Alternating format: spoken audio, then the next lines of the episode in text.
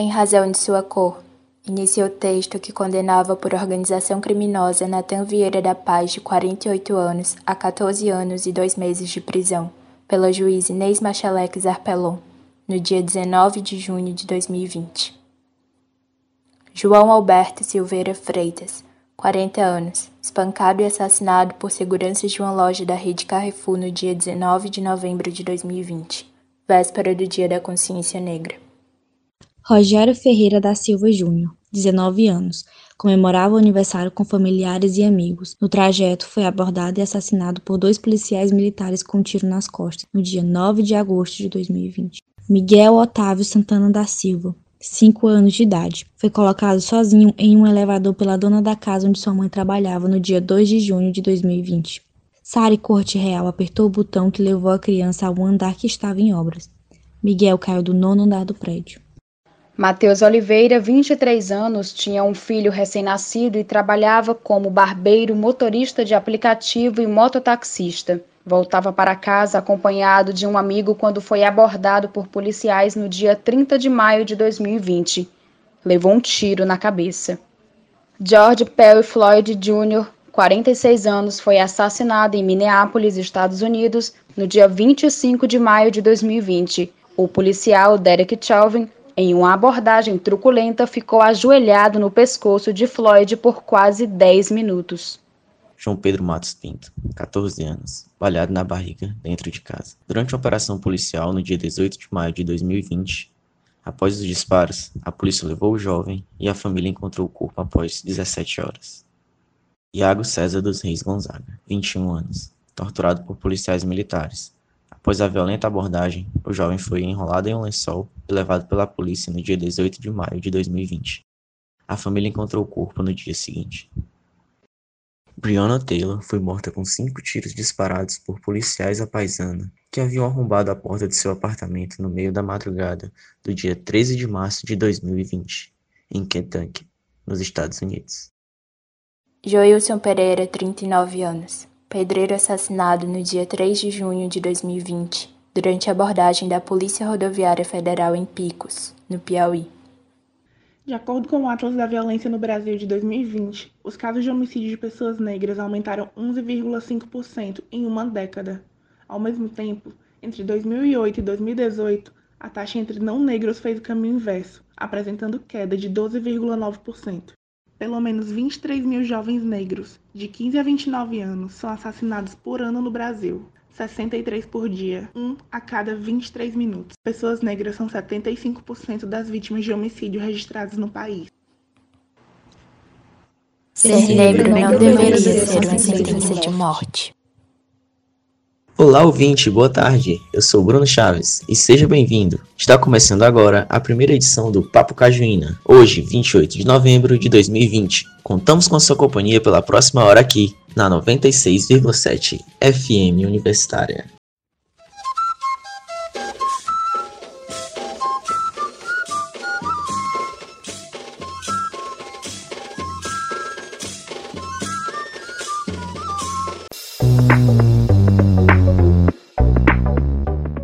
Confira agora os assuntos desta edição. Escrevivências. Ouvir e recontar vivências de pessoas pretas a partir de crônicas escritas por nós. Um espaço na rádio para histórias de afeto, de cuidado e saudades durante a quarentena para celebrarmos o mês da consciência negra. Presença, experiência e dificuldades na colocação da mulher no espaço do radiojornalismo. Canto de Casa, quadro onde desde 2019 conversa com artistas e bandas piauienses. Hoje nós vamos falar com a banda Florais da Terra Quente, esses e outros assuntos você acompanha agora no Papo Cajuína. No papel preto no branco, a voz de Conceição Evaristo carrega e propaga os sentimentos, as dores, as alegrias, os gritos e os sussurros de uma multidão de pessoas, de homens e, sobretudo, mulheres cujas vozes são insistentemente caladas. Com base no que chama de escrevivência, ou a escrita que nasce do cotidiano das lembranças, da experiência de vida da própria autora e do seu povo. Ela compõe romances, contos e poemas que revelam a condição do afrodescendente no Brasil. Espelhos que nos permitem reconhecimento e disputa pelas histórias, pelos escritos, pelas vivências, nossa escrevivência. E baseado nisso, hoje trouxemos histórias. baseadas em depoimentos de pessoas pretas sobre suas vivências durante a quarentena.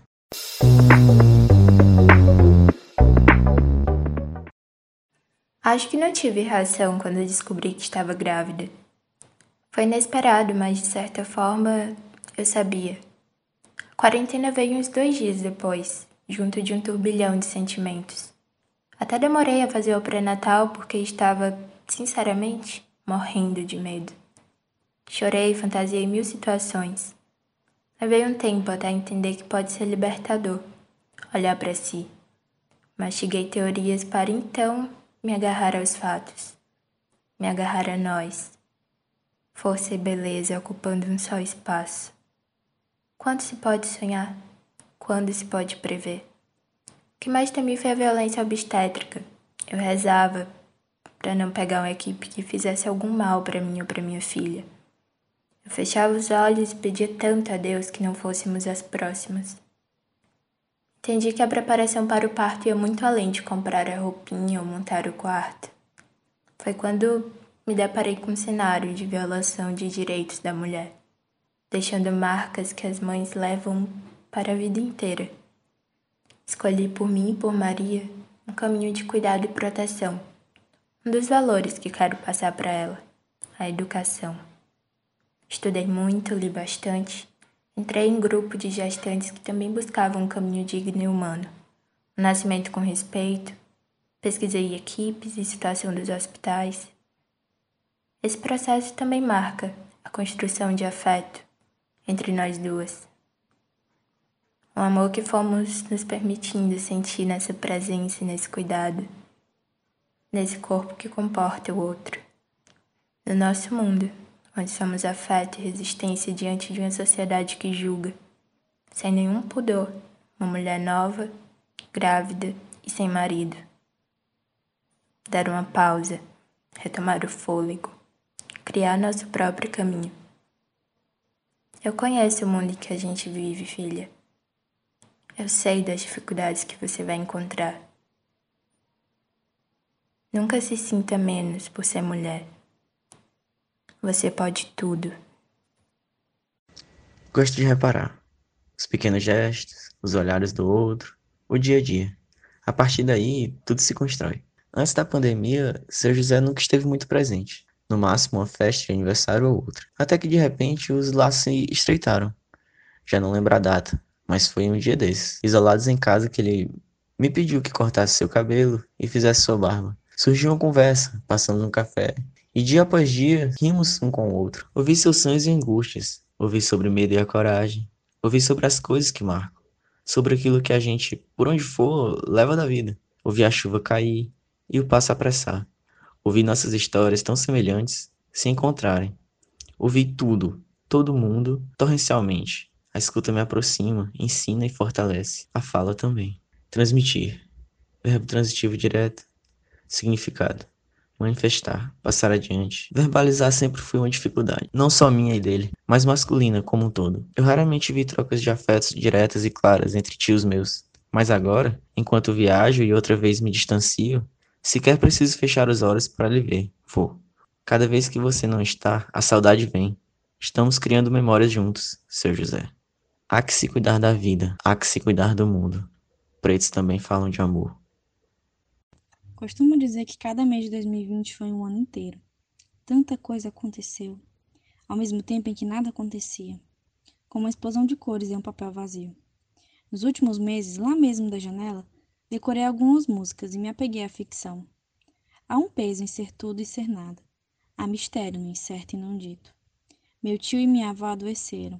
Ele logo se recuperou. Ficou isolado sozinho em um quarto de hotel. Sabe, moramos juntos e ele quase não falava comigo. Estava sempre trabalhando. Quando voltou, nosso relacionamento era outro. Acho que acabou percebendo quanto é bom valorizar os pequenos momentos entre família. Ela, minha avó, ainda convive com as sequelas da doença.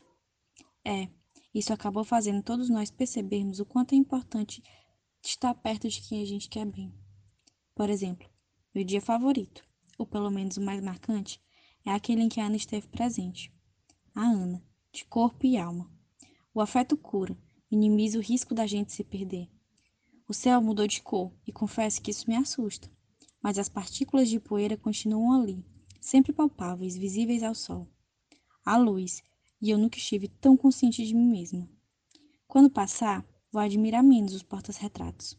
Vou olhar nos olhos, jogar a conversa fora e rir. Vou lembrar de dizer eu te amo, vou assobiar enquanto atravesso as ruas e avenidas. E talvez, aqui e acolá, pensar: poxa, não lembro a última vez que eu estive aqui. Ah, e claro, vou comer naquele restaurante que eu sempre quis. Larissa não se lembra de muita coisa de quando tinha três anos, mas consegue narrar com detalhes o dia em que estava com o pai na porta da maternidade ver sua mãe sair de lá com um bebezinho rosa, vestida em um macacão azul estampado de palhacinhos. Lembra de olhar e questionar: Mãe, de quem é esse bebê? A senhora achou? Não, amor, ele é nosso. Desde então ele tem sido nosso. Igor é seu companheiro desde quando brincavam de carrinho, até nos problemas de hoje, as questões de gente grande. Larissa lembra sorrindo da época das brigas resolvidas com tapas e depois já estavam brincando de bola ou dançando aquelas dos mamonas assassinas que até hoje faz lembrar a infância. Os irmãos foram fazer faculdade em cidades diferentes e a rotina, os problemas, os prazos, essas coisas que quando a gente é mais novo nem imagina que separe pessoas, eles ficaram um pouco mais distantes. Até que 2020 aconteceu. Larissa disse que é mais tolerável viver em um mundo onde existe o Igor, onde todas as noites ele separa um tempo para os dois, seja para assistir ou conversar de tudo. Recentemente, a família passou por uns problemas e Igor não estava em casa. Larissa mandou mensagem contando o que tinha acontecido e disse que quando ele chegasse, se falariam melhor. Igor ficou angustiado de lá, Larissa de cá. E na hora que ela precisou, ele já estava a caminho. Sentiram tudo juntos. Igor, Larissa falou baixinho, pois você estava no quarto ao lado, e ela disse que o amor de vocês se expressa diariamente em todos os atos, mas com palavras tem sido difícil. A gente faz questão de te dizer agora, com as palavras dela. Ele é a pessoa certa para eu ter como irmão. Tinha que ser ele. Não quero nunca que isso se desfaça. Nem distância, nem espaço, nem tempo diminuam essa parceria que temos.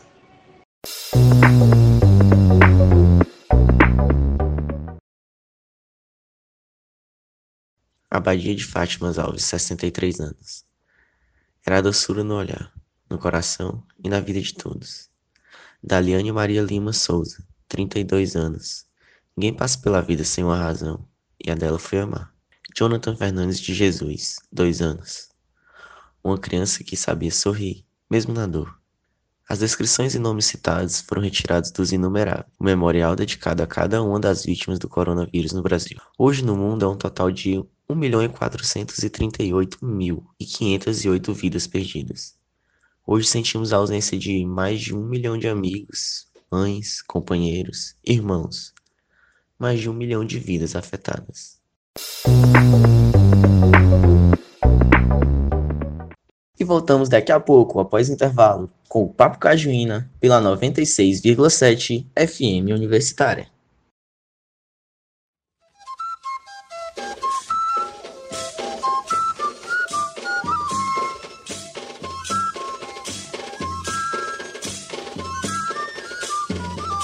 Estamos de volta com o Papo Cajuína.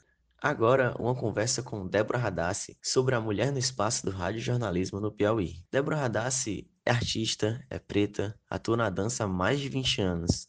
Seu trabalho vem fazendo história no Piauí, formada por ricas experiências no Balé Folclórico de Teresina, Balé de Teresina e Academia de Balé L. Batista, sua potência artística atravessou estados do Brasil e outros países. Como muita paixão e experiências no teatro, como grande fonte de sua construção artística. Há quase 10 anos também exerce um diálogo comprometedor com o jornalismo na TV e Rádio Cidade Verde através de suas reportagens e produções, conectados com a arte e a política. Então vamos ouvir essa conversa com Débora Radassi.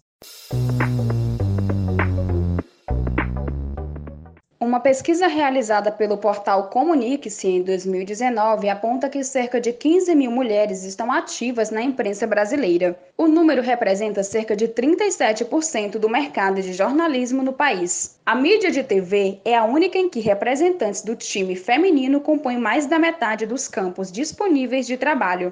Entre canais abertos e pagos, são 4.040 mulheres jornalistas empregadas contra 4.007 homens. Em emissoras radiofônicas espalhadas país afora, o resultado é totalmente diferente. São 11.182 homens trabalhando, enquanto há apenas 2.284 comunicadoras. O mapeamento se refere apenas a cargos relativos a funções jornalísticas, como repórter, apresentadora e diretora de redação. Conversamos com a jornalista Débora Radassi sobre a pesquisa e sobre a participação feminina no jornalismo brasileiro. Débora é jornalista do grupo Cidade Verde. Débora, a pesquisa do portal Comunique-se mostra que existem cerca de 15 mil mulheres ativas na imprensa brasileira e que esse número é maior nas TVs. Já no rádio, são cerca de 11 mil homens na ativa e cerca de 2 mil mulheres. Na sua opinião, o que causa essa grande diferença na quantidade de homens e mulheres no radiojornalismo brasileiro? O Brasil vive um momento onde o cenário eleva as questões importantes para a reconstrução histórica. Quando a gente fala do lugar da mulher na sociedade, quando a gente fala sobre o racismo, quando a gente fala sobre as minorias, tudo isso a gente está voltando a dar, um, quer dizer, voltando a gente dar uma, uma atenção àquilo que era para ter sido dado antes, sabe? Então é meio que a gente está correndo contra o tempo para se colocar nesse lugar e eliminar de vez essa visão patriarcal, essa visão de distanciamento da mulher e sua posição. Quantas vezes na nossa construção histórica a mulher teve que provar que era capaz para assumir um cargo, para assumir uma função importante, para assumir uma missão? Pouquíssimas, enquanto as vantagens para os homens aí são gritantes. E quando a gente trata para a nossa realidade, para o lado da comunicação, é, a gente ainda, ainda meio que se frustra porque considerando os números, ainda é muito baixo se a gente for considerar o número da pesquisa é, da Comunix, né, na qual aponta que 15 mil mulheres estão na imprensa brasileira, e isso representa apenas 37% considerado aos homens, a gente vê que a gente tem que avançar muito, apesar da gente estar tá avançando muito, apesar da gente estar tá correndo muito a isso. Mas é, eu vejo que essa diferença ela se dá não, a, não partindo de uma luta das mulheres, mas partindo da visão dos meios de comunicação, da visão dos órgãos públicos, da visão da política. Porque essa visão é que constrói e que dá espaço e oportunidades e passa a enxergar esse cenário diferente. Porque a mulher já faz o seu trabalho, a mulher está formada, ela tem sua pós-graduação, ela tem a sua capacidade para fazer, mas não tem oportunidade porque as oportunidades são dadas para os homens. Por que isso? Porque toda essa construção ela está enraizada e é preciso eliminar tudo isso, é preciso desconstruir essa visão e dar visibilidade a outras questões que, que compromete um, um, um momento inovador, que precisamos disso. Então eu vejo essa diferença gritante. Na TV, considerando números, a gente vê até mais, né? 50% das mulheres já representam já apresentam programas, fazem reportagens, já estão na linha meio na linha de frente, eu digo, da TV mesmo, da imagem. No rádio jornalismo já é menos. Né? Já não chega a esse ponto, já chega 20%, 50% de mulheres na TV e na rádio apenas 20%.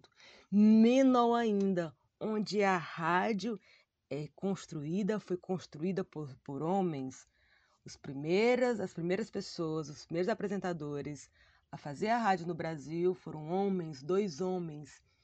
Aquela voz que marcou, que significou, aquela voz potente, como se isso fosse o suficiente para uma rádio, né? para limitar o poder de uma rádio. E um questionamento que eu não paro e não canso de fazer: cadê as jornalistas negras? Onde elas estão?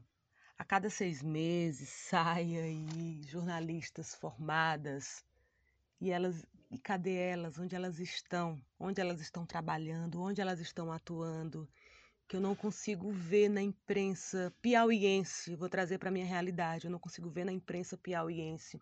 Eu vejo pouquíssimas e quando vejo são escondidas dentro das redações, lá dentro, trabalhando num lugar que a gente não vê, não sabe que ela está ali. E precisamos ver essas jornalistas.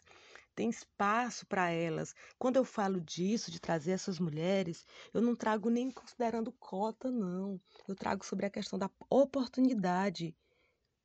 Oportunidade. Porque a cota ela não diz respeito nenhuma capacidade, ela diz respeito à oportunidade, porque capacidade a gente sabe que nós temos para assumir determinadas funções, mas a oportunidade ela não existe, ela falta e não pode mais faltar. Essas mulheres negras jornalistas que saem das faculdades, que saem das universidades, elas precisam trabalhar. E é preciso dar espaço para essas mulheres. Já chega de limitar espaço para a gente. Quando a gente fala das mulheres, dessa minoria, a gente precisa saber de que mulheres nós estamos falando. A gente não pode universalizar as mulheres. A gente precisa entender é, que elas possuem pontos de partidas diferentes. Né? Então, as mulheres não são um bloco único, elas são mulheres diferentes, que vêm de comunidades diferentes, de realidades diferentes. E tudo isso deve ser considerado, porque senão a gente vai acabar invisibilizando aquelas mulheres que precisam de visibilidade, sabe? Então, é preciso ficarmos atentos atento a essas questões, a não entender que a mulher estão todas iguais numa mesma prateleira, numa mesma categoria. De jeito nenhum. Elas são diferentes, com as categorias diferentes. Não tem como a gente comparar e colocar no mesmo lugar, tá? Só a gente ficar atento a essas questões para a gente não, não visibilizar mais ainda e oprimir mais ainda aquelas que já são oprimidas. Os números dessa pesquisa do portal Comunique-se também reflete a realidade dos veículos de imprensa onde você trabalha ou trabalhou? Durante a minha trajetória na imprensa piauiense, eu trabalhei em duas empresas. A primeira experiência foi num partido político, é um partido construído por homens brancos, entre aspas, é, da elite, e eu era a única mulher a única mulher e a única mulher negra. A única mulher e a única mulher negra. Eu repito porque não foi fácil, foi um período foi um período difícil, porém de muito aprendizado, que ali foi quando eu aprendi que é preciso ter, é preciso dominar esse espaço e que eu precisava estar ali e que preciso estar em outros lugares também. É, e hoje eu trabalho numa empresa é, que integra TV, rádio, portal. E eu trabalho há oito anos neste lugar. E por incrível que pareça, pode te surpreender, ah, é uma empresa que tem muitas mulheres. Tem mulheres na produção, tem mulheres na reportagem, mulheres na edição, mulheres é, tem fotógrafas, tem mulheres na direção, tem mulheres nas chefias, assim, tem mulheres em todos os lugares. E eu fico muito feliz. E imagina só, eu saí de uma empresa onde o chefe era um homem e eu mudo para uma empresa onde uma chefe, a minha chefe era uma mulher. Então foi só me fortalecendo mais essa vontade e esse gosto de ver mulheres nos lugares, invade nesses lugares. E eu fico muito feliz em trabalhar numa empresa que dá esses espaços, que dá essas oportunidades para essas mulheres, essas mulheres assumirem esses cargos, essas funções tão importantes, sabe? Então não há essa escolha. Eu prefiro homem, prefiro mulher, porque muitas empresas acabam tendo essas escolhas né? Vamos preferir um homem porque o homem ele não vai engravidar, ele não vai sofrer com cólicas, ele sabe, o homem está sempre ali disposto e a gente vai gastar menos com ele, porque a mulher se adoecer deixa atestado, se a mulher engravidar já vai ter um gasto, que infelizmente esse pensamento ainda existe nas empresas, infelizmente. O lugar onde eu trabalho, ele não defende esse ponto de vista, pelo contrário, até gosta de mulheres. E eu acho isso ótimo, porque a gente vai dominando esse espaço e vai mostrando que nós somos capazes e até estimulando outras mulheres a irem também, sabe? E pela minha experiência lá, que foi oposta da minha primeira experiência, na experiência política, onde eu trabalho, eu tenho esse espaço é, para pôr as minhas ideias, executar as minhas ideias, sabe? E não me limitar a isso. E, e esse, que esse meu estímulo ele seja sempre vivo e ele se permanece, né? Pela atenção da direção, pelo cuidado das colegas, das minhas companheiras de luta, de redação, de reportagens que estão ali. E isso vai uma estimulando a outra e fazendo entender que esse lugar é nosso e que é possível sim trazer novas meninas, novas mulheres negras que estão saindo das universidades, saindo das faculdades e que essas mulheres possam se juntar a nós e invadir não só a empresa que eu trabalho, mas todas as outras aqui do Piauí. Débora, o número de mulheres é menor que o de homens no rádio brasileiro. De mulheres negras é menor ainda. Você já foi vítima de racismo durante sua atuação como jornalista? Eu sempre observei muito rádio jornalismo e eu sempre vi homens Uh, eu não queria achar aquilo normal, não queria, mas sabia que, que tinha algo errado e tem algo errado. Né, de dar visibilidade aos homens pelo fato de que, que os homens podem fazer rádio por conta das suas vozes potentes que podem segurar um programa de três, quatro horas, sendo que tudo isso já não, não, não, não se considera mais. E a mulher, ela vem, vem invadindo esse espaço eu vejo, é, pode haver meios que estão ligados nessa oportunidade, sabe? Mas as mulheres estão invadindo porque elas estão mesmo, sabe, sem medo dos homens, sem medo dessas vozes potentes. Essas vozes elas não intimidam mais. É, que bom que eu vejo mulheres no rádio, no rádio, sobretudo piauiense. Vejo mulheres assumindo programas, vejo, vejo mulheres em direção de, de, de programas de rádio e eu fico muito contente em ver essas mulheres. Eu queria ver mais mulheres negras assumindo esse lugar, que ainda é pior, né? Eu acho que todas as estatísticas que a gente aponta, no qual há um avanço das mulheres, há um avanço sim da categoria do gênero mulher e há um avanço da mulher branca. Quando a gente vai para a mulher negra, o avanço não acontece, o avanço é mínimo, é mínimo que ficar, tem que olhar com uma lupa esse avanço. É, e eu lamento muito isso. Né? Eu, as mulheres elas, elas têm esses lugares, então é preciso é, a ficar atento a essas mulheres negras. Quando eu falo nisso, eu falo uma, algo que vai além da representatividade, sabe? É, eu trazendo para minha realidade, eu já sofri racismo, sim, muito no começo da minha carreira é, pelo fato de não ter ainda na época jornalistas negras, não tinha muita. Hoje tem pouca, mas também antes era pior. É, e aí eu lembro que eu sofri muito pelo fato de, de, Primeiro, eu já não tinha muita experiência na área e por achar que chamava muita atenção, né? Ah, que é uma, algo que eu detesto, esse racismo é, velado, esse racismo estrutural, que ah, ela é exótica, eu detesto isso, a gente precisa parar de falar isso. E quando eu comecei a carreira, eu ouvi muito isso. Deixa porque é exótica, ou então não bota porque é exótica demais, vai chamar mais atenção que a notícia, vai chamar mais atenção do que a informação. Isso me incomodou muito. Será que eu vou ter que cortar meu cabelo? Será que eu vou ter que alisar meu cabelo? Será que eu vou ter que fazer clareamento de pele para assumir isso?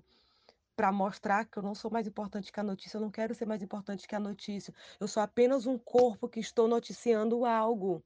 Então chega de olhar para o corpo negro como algo demais, algo exagerado. Nós somos isso. E a gente tem que assumir esses espaços do jeito que somos. Contudo, eu fui assumindo, não me deitei diante a isso, fui enfrentando cada vez mais, cada vez mais aumentando meu cabelo, cada vez mais sabe, assumindo isso. E eu acredito, eu acredito.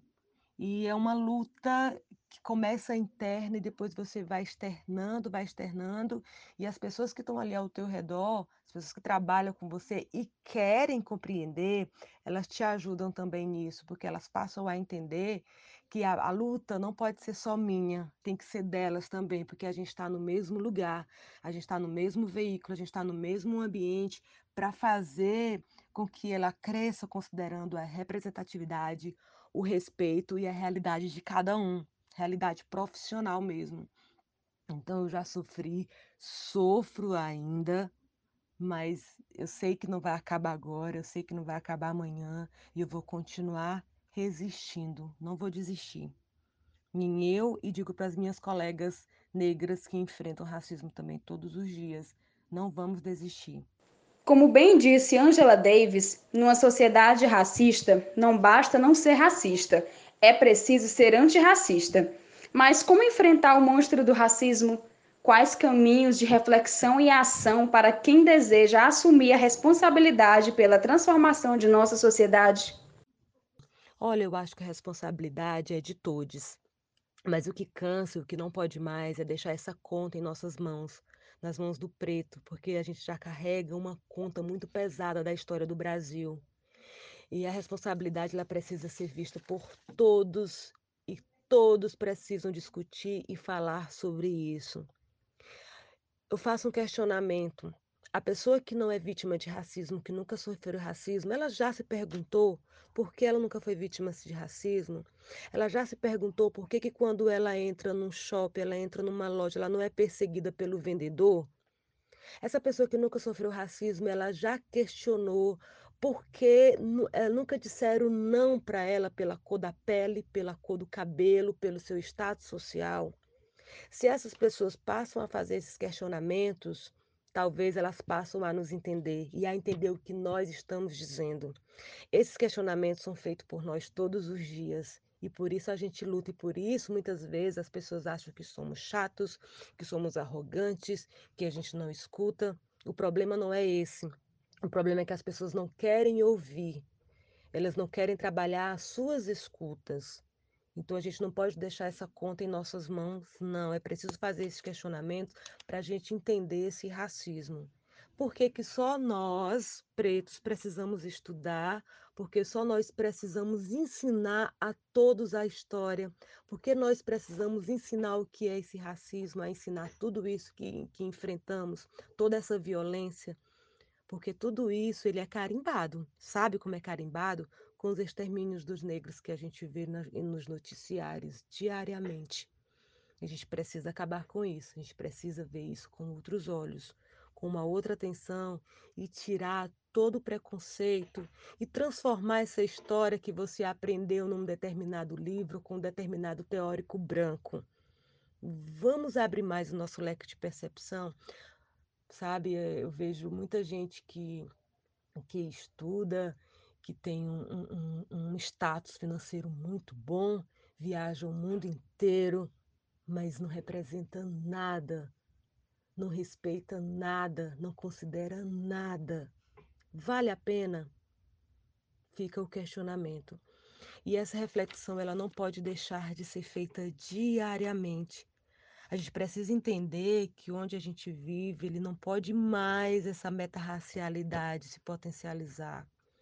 Já foi. Então a gente precisa falar sobre essa realidade em que a gente vive cada dia mais. Outro ponto que eu quero abordar para a gente refletir é sobre como o negro ele é visto em determinadas instituições como pessoas fortes, como pessoas batalhadoras, que são pessoas que tiveram que enfrentar e enfrentam uma realidade violenta, é, não quer dizer que temos um sangue forte e precisamos enfrentar porque a gente aguenta, sabe? Tudo isso é relacionado a toda uma história de, do período de, de escravidão que quer remeter a isso, né? Que nós precisamos aguentar, porque nós aguentamos, por que a gente não vai aguentar agora? E a gente não aguenta mais. A gente só quer ter o nosso espaço, a gente quer igualdade sim, mas acima de tudo, respeito. É preciso estar aberto para aprender, para escutar pessoas negras dizendo o que é ser uma pessoa negra em uma sociedade racista. quais são os tipos de violência física e psicológica que essas pessoas estão sujeitas, os impactos dessas microviolências e exclusões diárias. É preciso estar aberto para entender como o sistema escravocrata ainda impacta a organização da nossa sociedade atual. Naftali Nascimento para o Papo Cajuína. E voltamos daqui a pouco, após intervalo, com o Papo Cajuína pela 96,7 FM Universitária.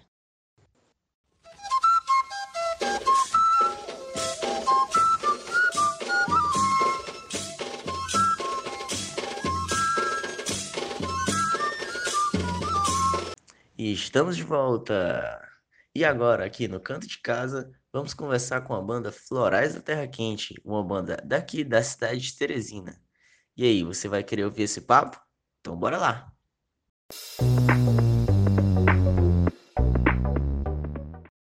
Boa tarde, ouvintes do Papo Cajuína. Os entrevistados do programa de hoje são os integrantes da banda teresinense Florais da Terra Quente. Criada em 2018 por amigos músicos e compositores, a banda lançou seu primeiro álbum no dia 22 de novembro. Finalizado durante a pandemia causada pela Covid-19, o álbum une diferentes vertentes musicais e referências regionalistas. Oi, gente, fale um pouco sobre esse primeiro álbum e sobre como a pandemia afetou todo o processo de criação e divulgação. Oi, eu sou o Juscelino, eu sou compositor, canto e toco violão para florais. Aqui é colar outro instrumento também no estúdio.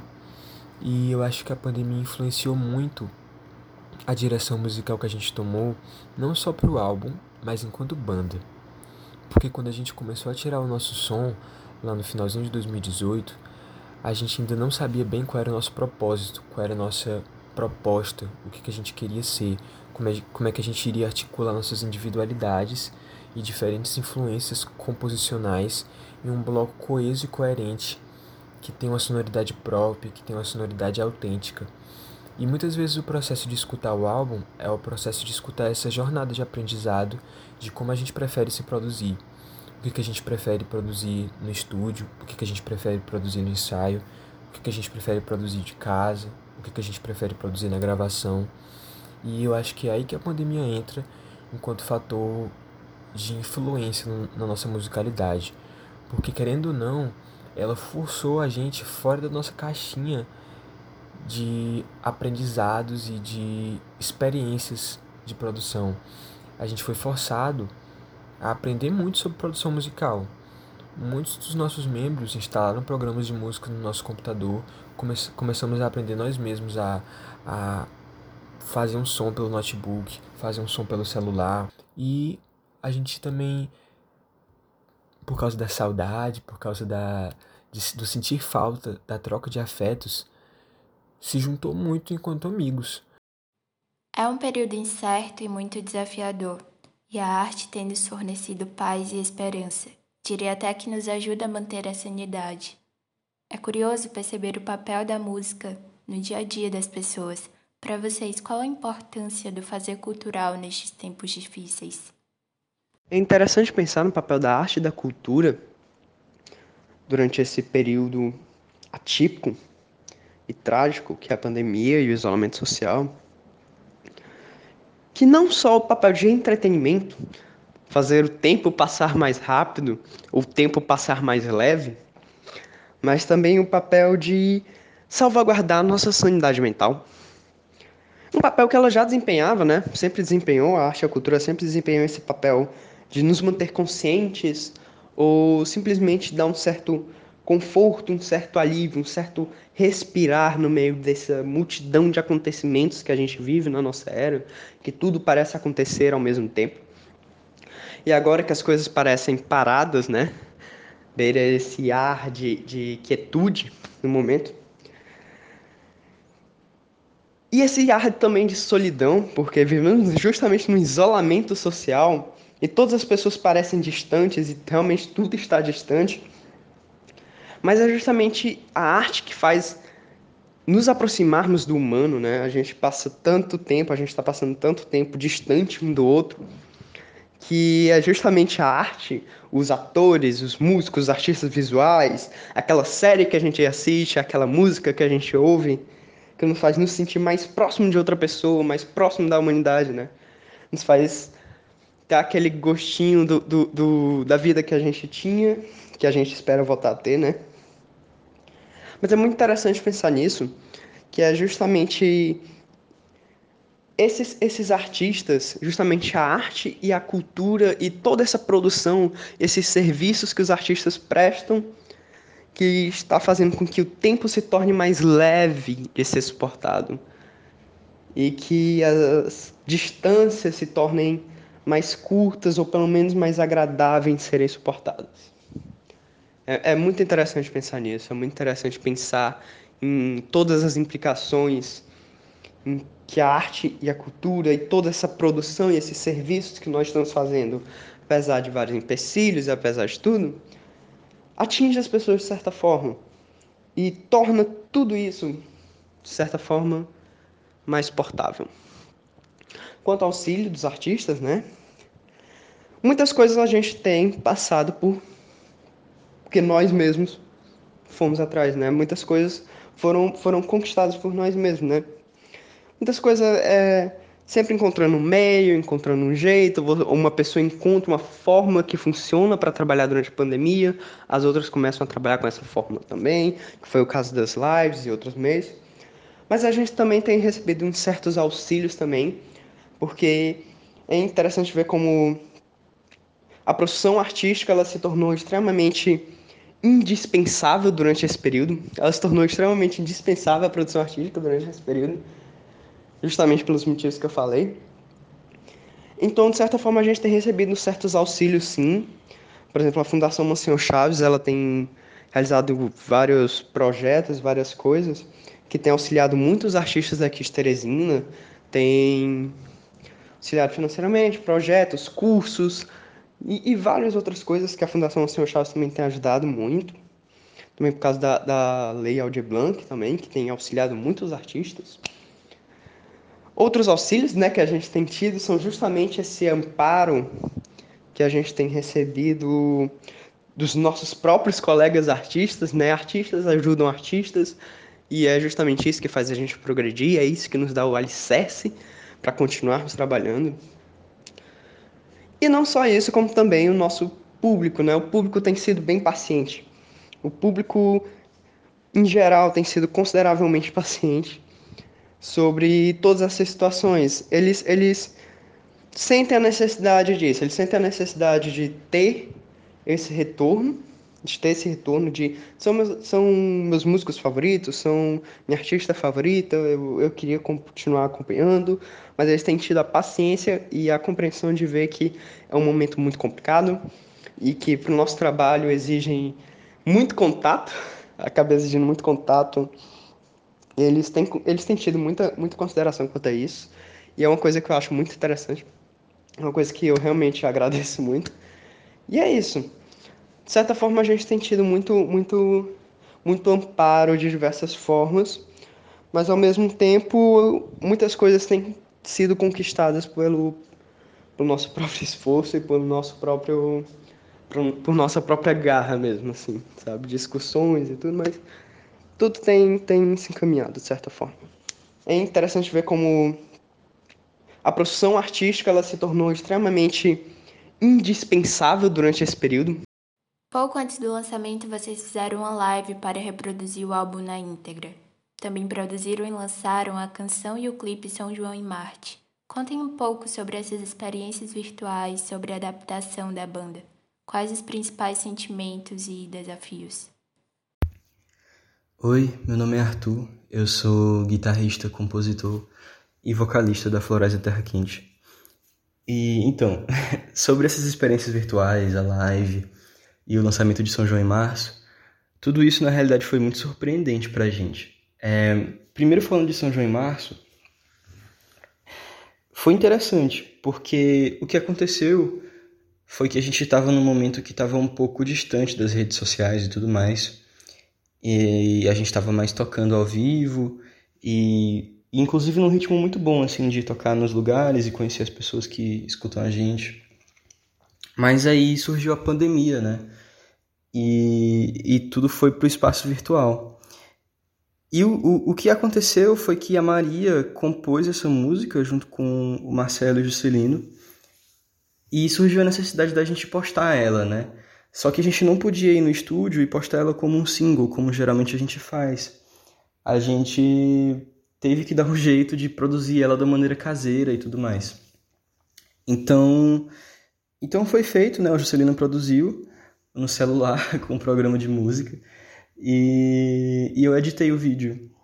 E a gente fez esse vídeo que foi postado no Instagram de São João e Março, né? E o retorno foi muito, muito bom. Foi um sentimento muito bom a gente estar tá conseguindo voltar a ter uma interação com o público de alguma forma, num período que tudo, tudo foi para casa e todo mundo ficou isolado.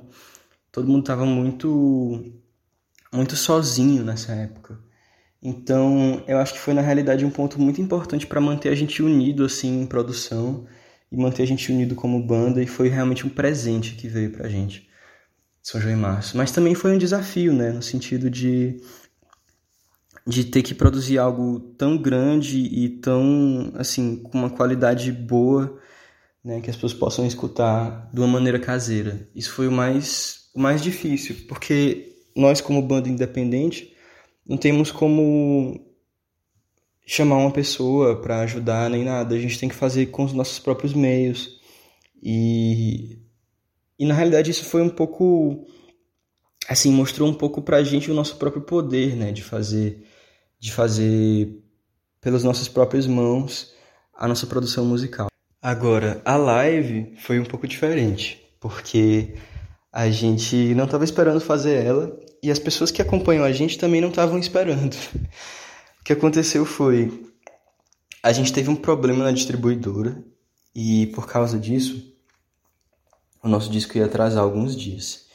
E a gente ficou um pouco mal de não poder entregar na data que prometeu e tudo mais. Então a gente teve que ter uma ideia que conseguisse entregar às pessoas o disco né, que a gente tinha feito na data que a gente tinha prometido. E, e a sensação, depois que a gente entrou na live, que as pessoas começaram a acompanhar e os números começaram a crescer e começaram a mandar perguntas e a gente começou a conversar com, com os ouvintes. Foi incrível, porque era um momento assim tão esperado pela gente por eles. E, e eles estavam tão interessados assim em saber o que a gente tinha a dizer e saber por que, que a gente tinha feito aquilo e saber da nossa história e tudo mais, que foi, foi um momento assim de muita conexão que eu senti, todo mundo sentiu. Então também foi um momento que, que a gente se sentiu muito aliviado e muito unido assim como banda por por estar tá fazendo aquilo, sabe?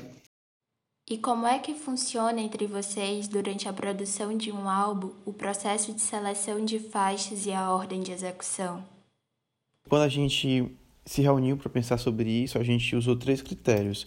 O primeiro é a divisão vocal. A nossa banda tem acho que cinco pessoas cantando, seis. Então, a quantidade considerável de pessoas cantando. E aí, o que requer uma divisão vocal equilibrada. Então, por exemplo, o que sobra é a música que tem mais vozes. Então a gente botou ela para abrir o disco como música que, que como primeira música mesmo, já que tem uma introdução antes. É justamente porque ela mostra o máximo da gente, assim, o máximo de participação de todos os membros. E, por exemplo, é, apesar de participar de todas, todas as vozes, a Ingla faz back vocal apenas em O Que Sobrar. E aí a gente já pegou e botou a música dela como a terceira música do disco, que vem após O Que Sobrar. Para haver esse equilíbrio entre as participações das vozes, entre o destaque que as vozes vão ter no disco. O segundo critério que a gente utilizou foi o de similaridade entre as músicas. Apesar de que as músicas têm estilos bem diferentes no disco, é, elas às vezes começam ou terminam com a mesma nota musical. Então, para não ser tão estranho, não haver um estranhamento na hora de estar ouvindo, assim, na mudança das músicas, a gente tentou fazer essa combinação também, usar como critério.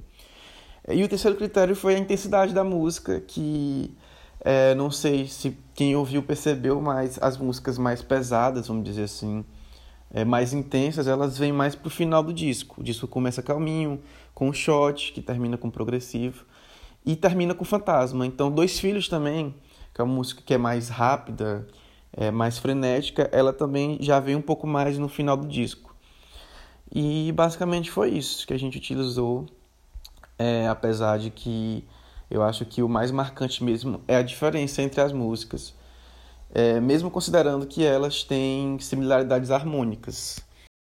No álbum vocês têm uma participação para lá de especial, a banda de pífanos Caju Pinga Fogo na canção Dois Filhos. Falem mais sobre essa parceria, como e quando surgiu a ideia. Então, a participação especial da Caju foi uma coisa inesperada pra gente também. Porque o que aconteceu foi o seguinte: a gente estava tocando as nossas músicas numa festa, né? O Me Desculpa Caetano, que a gente mesmo organiza e tudo mais. E aí o Léo, que é um dos pifeiros da Caju, tava lá no dia e tava acompanhando o nosso show. E aí, quando acabou o show, ele foi falar com alguém, eu acho que foi o Juscelino que ele falou. E ele falou: Olha, gostei muito da, das músicas de vocês, e essa música aqui, que tem tipo um baião e não sei o quê, acho que, acho que combinaria muito assim com a, a proposta artística assim, do PIF e tal. Só que a conversa vai, a conversa vem, né? Foi evoluindo, até que de repente a Caju Pinga Fogo meio que entrou assim no papo e aí a gente convidou eles oficialmente, né? Eu conversei com o Léo à distância pelo telefone, a gente convidou eles e e eles aceitaram e tal, gostaram da música, quiseram fazer.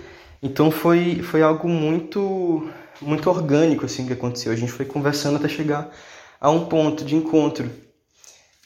E aí quando foi quando quando eles aceitaram fazer, a gente começou a fazer uns ensaios, né, para para fazer o arranjo da música e não sei o quê.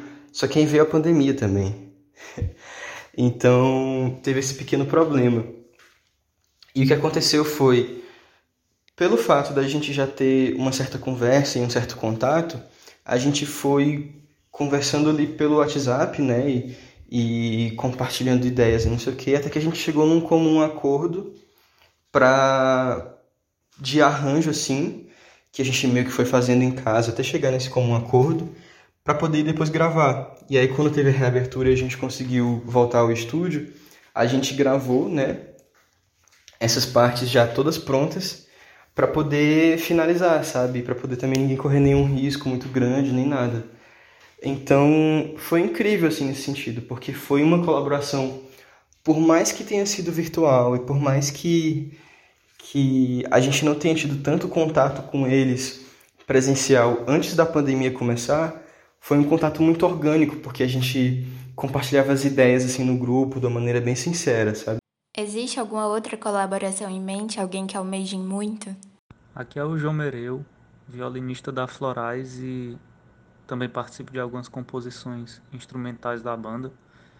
E sobre essa questão de parcerias futuras, eu acho que isso remete inclusive bastante ao principal motivo pelo qual a gente bota tanta dedicação na Florais, que é a valorização do cenário musical teresinense, piauiense e regional como um todo, cenário nordestino. E a questão de parcerias vai acontecer naturalmente, com toda certeza. Se fosse para eu nomear algum artista ou alguma banda com a qual eu adoraria ter uma parceria hoje, seria a Vale do Até. O álbum já está disponível em todas as plataformas digitais, mas há a pretensão de lançamento do álbum físico? Quais os próximos passos da banda? É, eu sou o Marcelo, eu canto e componho para Florais e a gente tem plano sim de estar tá lançando um CD físico. A gente já fez uma sondagem virtual, né, de quem teria interesse em estar adquirindo o disco. A gente percebeu uma quantidade considerável de pessoas é, mas a gente também pensa em fazer uma cerimônia de lançamento, vamos dizer assim, algo mais formal, mais clássico também, é, mas no cenário pós-pandêmico, depois da vacina, para estar tá agradecendo as pessoas e vendendo nosso disco e nossos produtos também, que a gente pensa em estar tá fazendo é, de uma forma mais calorosa, sabe? É, presencialmente mesmo. E os nossos objetivos é, são única e exclusivamente tentar levar o nosso trabalho para o máximo de pessoas possíveis, alcançar o máximo de público possível, fazer com que nossa música toque em outros estados. E para finalizar, o que vocês têm a dizer para jovens artistas piauienses que desejam ser músicos? Oi, eu me chamo Eve, sou baterista da banda Florais da Terra Quente. E a mensagem que eu quero passar para os jovens artistas piauienses que desejam ser músicos é a seguinte: primeiramente, união. Parcerias, conversem, troquem ideias, troquem experiências e não se limitem. Não se limitem a nada. Mas um, uma coisinha que eu queria falar é aprendam a ser independentes, porque é fantasia achar que você vai estar vivendo sua vida tranquilamente, de repente vai surgir um produtor e a partir dali você vai ter uma carreira e vai conseguir viver de música. Se autoproduzir, você tem que ter dominância não só do seu instrumento, independente de qualquer de qual seja. Muito obrigada pela participação, pessoal. Deu vontade de conhecer esse álbum, né? Então vamos ouvir uma canção da banda. Ah, e para quem deseja ficar por dentro de todo o trabalho autoral, é só buscar Florais da Terra Quente no YouTube e Spotify e arroba Florais da Terra Quente no Instagram. Ilana Serena para o Papo Cajuína.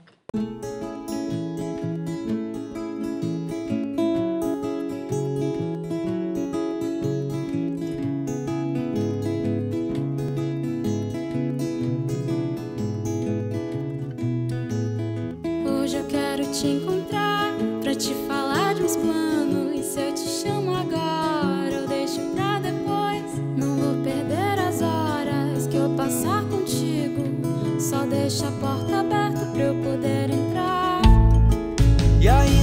the ball.